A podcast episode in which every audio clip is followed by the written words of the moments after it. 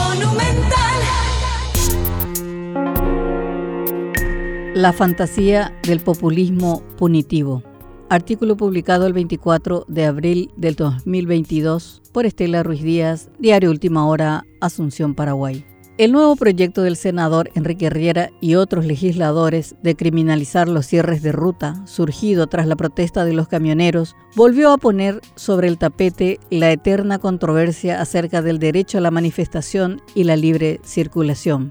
En pleno apogeo de la manifestación en los diferentes puntos del país que surgió con la suba de combustibles, la propuesta de encarcelar con seis años de prisión a quienes obstruyan, cierren o impidan el paso de personas o bienes en rutas nacionales e internacionales apareció de la mano del neocartista Riera, la bancada de Patria Querida con Nani Arrúa como ariete, Hagamos de la mano de Patrick Kemper el llanista Fernando Silva Facetti y otros. Los ideólogos pretendían una aprobación rápida, pero en el Senado pusieron freno de mano ya que no hay convencimiento sobre este nuevo giro de tuerca y decidió posponer el debate para más adelante. Algunos colorados adelantaron no estar de acuerdo con la propuesta porque consideran que solo elevará la tensión social.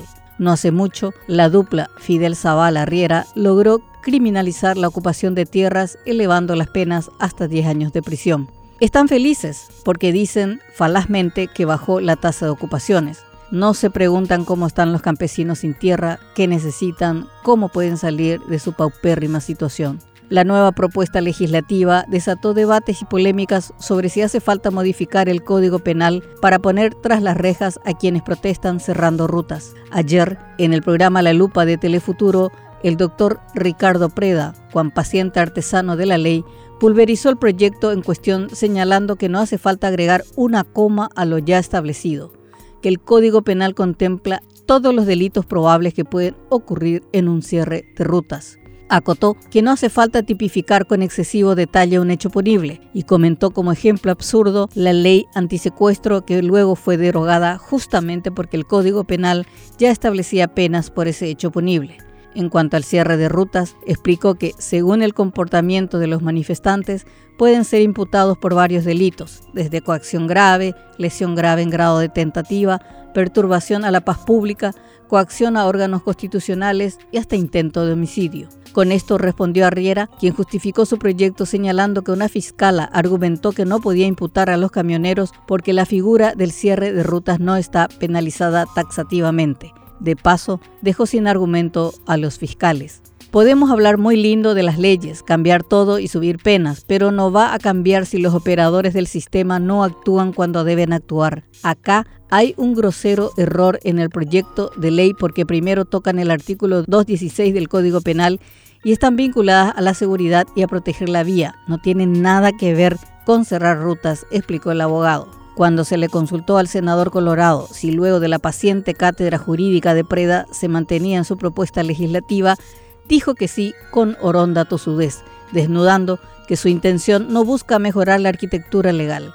Populismo punitivo le llaman los juristas, ese fantasioso remedio de aumentar penas a problemáticas sociales que ya están contempladas en otras figuras penales. Su razón es electoral y apunta, como sus colegas firmantes, a conseguir el aplauso y el apoyo del sector más conservador de la sociedad para la reelección en el Senado. Un perverso cálculo político que orada la democracia porque profundiza grietas históricas y reduce una cuestión profunda como la desigualdad en un maniqueísmo perverso. Mirada holística.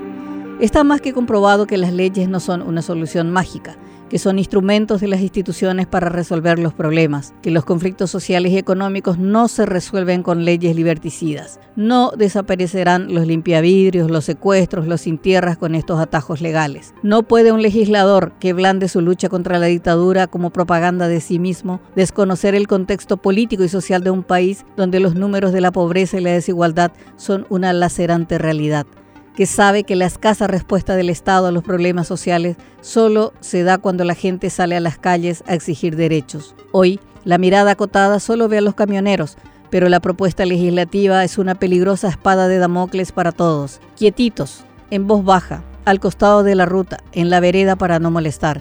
Así serán las manifestaciones de quienes pretendan reclamar medicamentos, atención médica, mejor educación, alimentos, tierras, viviendas, repudios a la horda de corruptos, el sueño de todo autócrata, la paz de los sepulcros.